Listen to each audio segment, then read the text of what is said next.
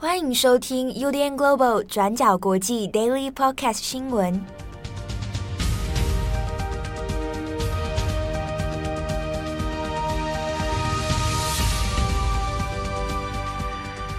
Hello，大家好，欢迎收听 UDN Global 转角国际 Daily Podcast 新闻。我是编辑七号，我是郑红。今天是二零二一年五月二十五日，星期二。哎，我想先问郑红一个问题：你现在在家都还好吗？因为现在状况都还好，已经慢慢习惯了，可能接下来就再也不会回到公司去。再也不回到公司啊！哎，现在这个工作形态，我好像也渐渐开始习惯了哦。虽然说上下班的时间有点模糊啦，但是久了之后呢，就感觉还 OK。还是希望大家保重身体哦。这个时候防疫的重要关头，大家能跟家人都身体健康。对。好，那今天二十五号呢，我们首先来更新几则重大的国际新闻哦。我们也延续一下讲昨天白俄罗斯的事情。那今天我们再更新最新的进度啊。针对白俄罗斯的这个空中海盗事件哦，昨天欧盟二十七国已经在布鲁塞尔召开紧急会议。那欧盟方面现在目前根据初步的资料判断，欧盟的认定认为，就是白俄罗斯在。整个就是瑞安航空四九七八号航班的这个迫降事件，白俄罗斯确实存在的就是一就是就是呃非法挟持。那相关的资讯包括像是说机长的本人的证词，还有就是飞航记录器，以及就是机长跟塔台之间的对话，这些通联记录到二十五日的上午为止都还没有对外公布。那目前就是包括说后续的一些。这到底发生了什么事？其实还是存在着一定的疑义哈。但是在昨天的欧盟会议里面，基本上就是各国的认知，呃，逻辑大概是这样。欧盟二十七国对于就是事件发生的经过，基本认知认为是，就是白俄罗斯的这个异议媒体人波塔塞维奇，他是在二十三日从希腊雅典搭上飞机之前，就已经被白俄罗斯的 KGB 干员所跟监。那相关的事情，我们昨天其实也都有说了，包括说 KGB 干员就是故意用俄语跟他搭话，不断的确认他的身份，甚至试图就是呃监控拍摄，还要拍他的一些证件的资料照片。然后到一行人上飞机之后，就是波塔塞维奇也发现不对，所以在雅典机场就已经有传讯息给他的就是呃伙伴，然后告知说他可能已经被 KGB 所锁定跟踪。然后等到飞机就是一路北上，从雅典要飞到立陶宛的首都之前，大概离就目的地大概只剩八十公里之际，在白俄罗斯上空，这个 KGB 干员突然就是对于机长，然后说就是机飞机上有炸弹。呃，在这边的认知里面，就是白俄罗斯的说法是说，哦，是因为飞机这边就是捷瑞安航空这边主动去发出了就是警报 SOS，说机上有炸弹。所以白俄罗斯空军才派出米格二十九战斗机来护航，并安排他们就是紧急在明斯克机场迫降。等到迫降之后，呃，在 KGB 登上飞机来搜索炸弹的时候，才发现说啊，机上刚好载了就是波塔塞维奇这个呃异议通缉犯。但是在欧盟这边的认定认为，就是说，呃，当 KGB 干员已经主动通知机长说机上可能有炸弹的同时，米格二十九战斗机其实早就已经升空，并且跟监在这架瑞安航空的波音七三七附近。正也因为这样，所以机长才会采取了一个相对匪夷所思的策略，包括说就是在一般的应变程序里面，如果飞机上遇到紧急状况，包括可能劫劫机、恐怖分子挟持、炸弹威胁等等等，或机件故障，它应该要在最短时间内选择最近的机场降落。所以，尽管当时飞机是在白俄罗斯上空，但合理且就是应该由机长第一时间判断的处置方式，应该是直接飞到立陶宛的目的地降落。但是在这段时间有通报出来之后，飞机却却是急剧的往东转，然后反而就是飞得更远，大概是一百四十公里，转向就是白俄罗斯首都的明斯克机场降落。那这里大家就是也是欧盟一开始的怀疑，就是认为说，就是你机长的处置判断其实是不合理的。相关的说法其实一直没有得到，就是呃瑞安航空方面的一个主动声明啊，就是他现在都有外面的揣测，可是机长本人怎么说，或者是事件的还原、机组员的一些目击证词，到现在为止都没有出来。可是，瑞安航空在礼拜一的时候，他修正了他本来第一时间的声明，然后谴责就是整件事情是白俄罗斯政府呃明显的空中海盗行为，然后就是换句话说，瑞安航空就是间接的承认说，四九七八航班之所以迫降在明斯克，之中确实受到了一定程度的白俄罗斯威胁。所以目前的认知就是认为说，就是当时米格二十九战机是主动出现，然后告诉这架飞机说，你们机上有爆裂物，有呃恐怖组织埋设炸弹，所以你必须跟随我的命令到明斯克机场迫降。在这个状况之下，呃，一般只要被战斗机拦截，然后他主动发出了警告，在民航机的一些基本准认知准则里，就是你必须要跟着军方的指示走。因为不然的话，他可能会认定你可能已经被呃恐怖分子所挟持，或者是采取了就是相对的不合理举动。在极端的状况之下，战斗机就有权为了保护国家安全，或者是阻止恐攻，把这架民航机击落。所以现在目前的认知就是认为，就是呃米格二十九战机的存在的时间，还有它出现的时机，以及它与就是这架瑞安航空客机的通联记录。会证明说，就是白俄罗斯是否存在着空中挟持的犯罪事实。那针对就是呃白俄罗斯现在这个令人匪夷所思，而且甚至有一种就是突破所有航空想象的一个争议事件哦。欧盟二十七国在礼拜一的呃开会里面也采取了就是第一波的制裁行动。呃，目前他们的做法是首首先禁止白俄罗斯的民间航空。或者是任何的航空器有使用欧盟二十七国的共同空域，那所以就是白俄罗斯的飞机现在完完全没有办法进入欧盟领空。那与此同时，就是欧盟各国也要就是呼吁各成员国啦，回去跟自己的民间航空公司讲，就是在这段紧急的时刻，尽量避免就是使用白俄罗斯的领空空域，同时就是如果可能的话，就是直接跟白俄罗斯断航。那这是第一波的一个。等于是空中封锁的操作啦。那第二波就是欧盟这边也打算就是要扩大对白俄罗斯的经济制裁，那包括就是对呃白俄罗斯独裁者卢卡申科以及他的亲族，还有就是政权的一些重要的亲信，大概前后八十八人，以及就是七大呃国营相关事业体，那发动了就是进一步的经济制裁，包括说是账号冻结，然后或者说资产没收。然后以及就是禁止，就是颁发就是呃欧盟的签证等等等。不过相关的一些政策制裁目前还在处于待命状态啦，就是现在还没有真正，还需要通过一定的程序才能就真正对白俄罗斯施行。而且就算是对发动了就是很严厉的经济制裁，对于白俄罗斯的现况而言，似乎可能也没有办法有很直接的改变，因为欧盟这边的制裁诉求是要。要求明斯克政府在第一时间，也就是马上释放被捕的呃异议媒体人波塔塞维奇。可是相关的制裁行动，其实它并没有一个很立即性的效益。就是我现在就算制裁了卢卡申科身边的八十八个人的账户，但对白俄罗斯的经济，或者是说就是对执政的政权，它其实不会起到立即性的影响。但这边同时也反映出了两种矛盾。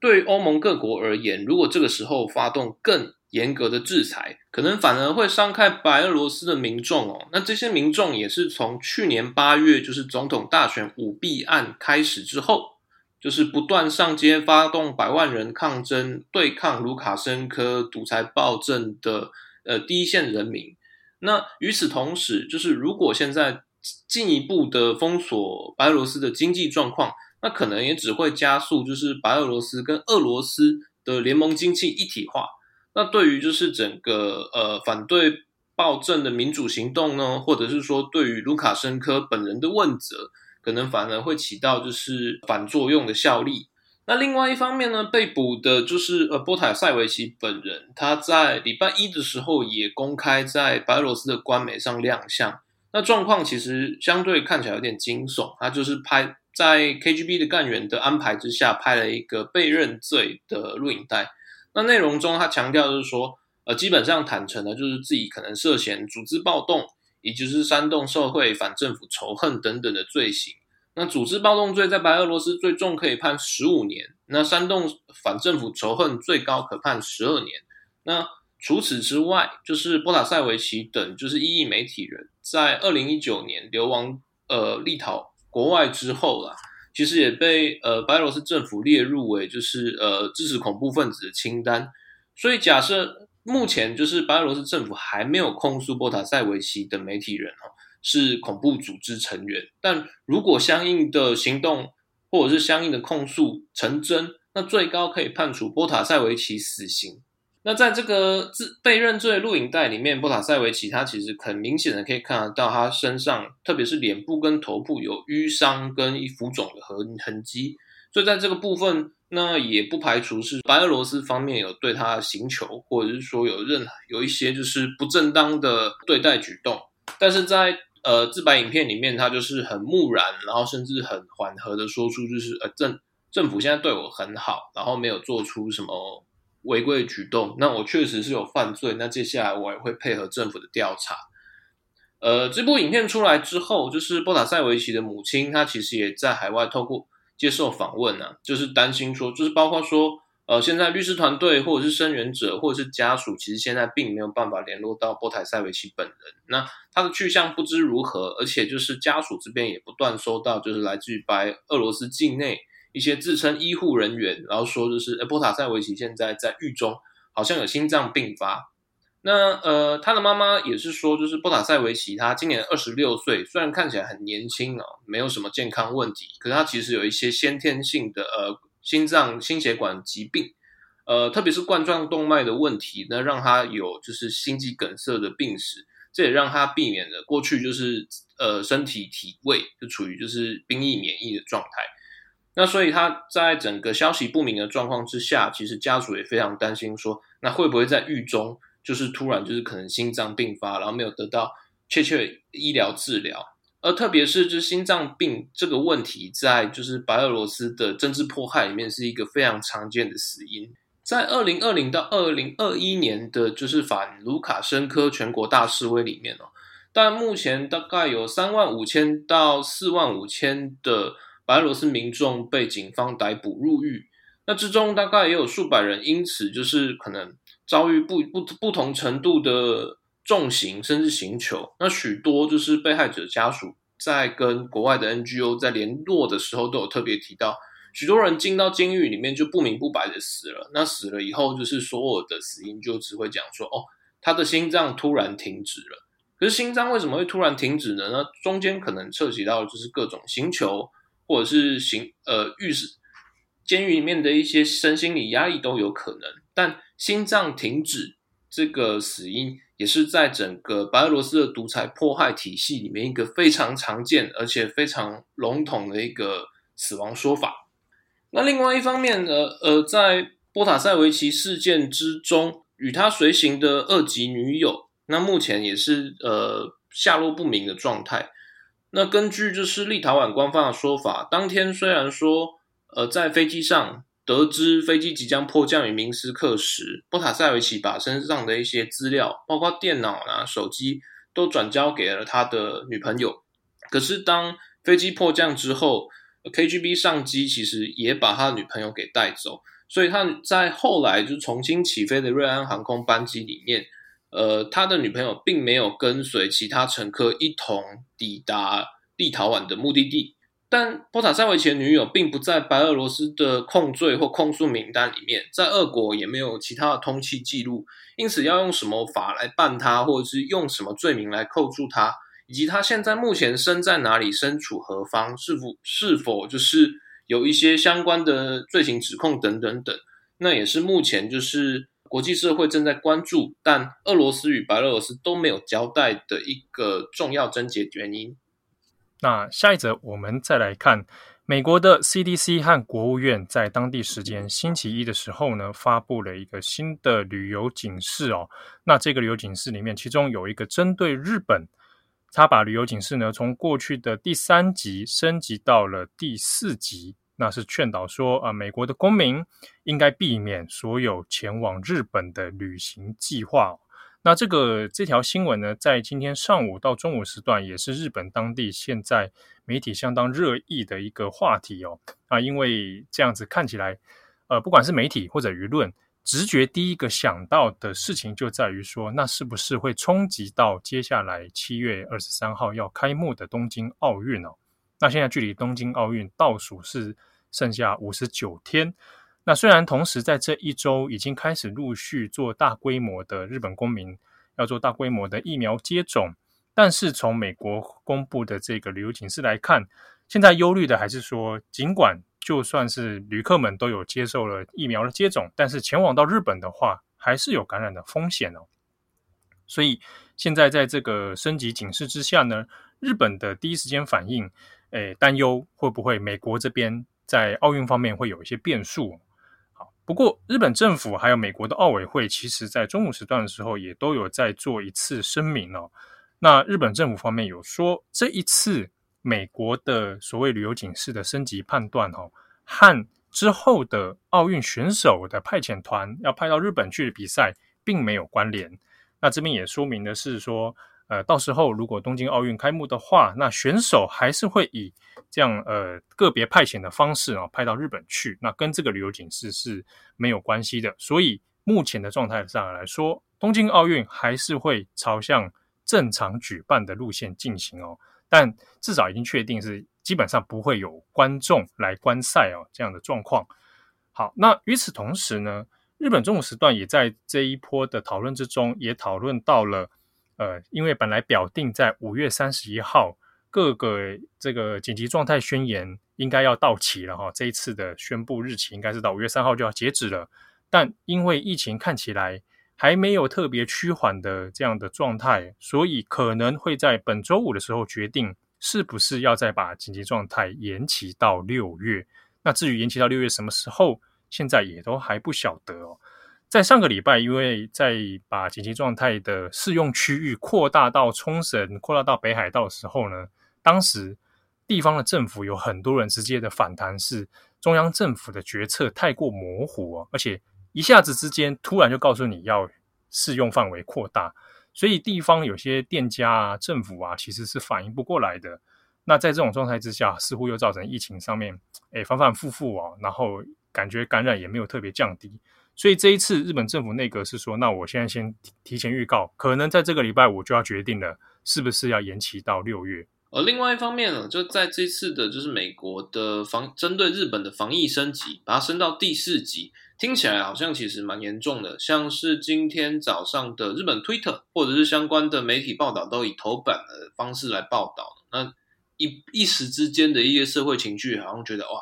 呃，日本日本的疫情是被美国认证的很严重。但事实上，现在美国国务院的第四级旅游警示，其实是针对全世界大概绝大部分地区都处于这个范围，因为现在全球疫情还是处于一个高度呃燃烧的一个状态。所以，比如说好了，像近期开始逐渐解封的欧洲，那包括德国、法国，其实也同样被美国列为是在第四级的旅游警戒。那在亚洲的部分的话，虽然说就是大部分地区也一样是在第四级的认证之中啦，可是像是呃，比如说日本的邻国南韩，或者是说就是防疫有成的新加坡，但近期又疫情重返的新加坡啦，他们目前都是处于就是第二级的旅游警示，也是相对比较呃最轻的一级。好的，那最后一则我们来看一下吉隆坡。呃，昨天晚上哦，在马来西亚的吉隆坡发生了一起重大的公共运输交通意外。那事情发生其实就是捷运的地下对撞了。呃，发生在就是马呃吉隆坡的呃巴生苦轻快铁，也是吉隆坡轻轨系统的格拉纳在野线。那当时就是有一辆空车状态，那正在进行就是手动故障排除的呃无人列车啦。他就是突然就是在就是遥控操作的时候，意外好像走错了呃路线，然后反而就是走到了就是吉隆坡城中城的地下轨道线。那可是当时在呃同样的一条铁轨上，也有一台载满了就是乘客的呃轻轨列车哦，即将出发，两台列车就是在这个地下轨道之中就是当面对撞。呃，整件事情就是幸好没有造成任何呃乘客或者是呃平民的死死亡，就是目前是零人死亡的状态。可是，在已知通报里面，总共有两百一十三人受伤，其中四十七人是属于重伤的状态哈。但目前已知好像并没有人有因此生命危险。那相关的消息，其实，在马来西亚或者是新加坡，其实也引发了很多的讨论哦。一一方面也是，就是呃，相关的捷运意外，其实是呃，该条线路从一九九八年开通以来，甚至是马来西亚呃吉隆坡交通史上可能罕见，甚至是唯一一起那种重大的呃列车对撞事故了。而且事情的发生也会让人觉得很匪夷所思，为什么？呃，两辆列车竟然会就是开到同一条铁轨上面，而且还是就是那样当面对撞。那目前就是判断是可能是有人为操控，或者是说一些策略安排的失误。因为在这个格拉纳在野线，它基本上是使用就是加拿大庞巴迪的呃轻轨列车系统。那在大部分状况之下都是属于自动操纵的模式哈，所以就是。呃，为何会造成这件事情？目前就是马来西亚政府也誓言要全力追查。好的，以上是今天的 Daily Podcast 新闻。那希望大家在家里面也要好好注意的防疫的措施哦。如果你要通勤在外面的话呢，也要留意一下身体的状况。我们这边也特别再询问一下，就是呃 Daily Podcast 所有听众哦，就是因为我们目前已经大呃全员属于在远端作业的状态，那现在这个线上录音的音质。或者是收听的环境，不知道大家是觉得可不可以接受，或者是有没有一些，比如说杂音啊，或者断断续续的困扰，就是都可以告诉我们，让我们来做一个后续的品质改进。对，或者有些需要调整的地方哦，都欢迎跟我们在透过我们的 FB 的讯息区或者我们的 IG 都可以留言给我们。对，我会负责痛骂七号，然后。好，那我我知道说申请经费啊，好，感谢大家收听，我是编辑七号，我是龙，我们下次见，拜拜。感谢大家的收听，想知道更多详细内容，请上网搜寻转角国际。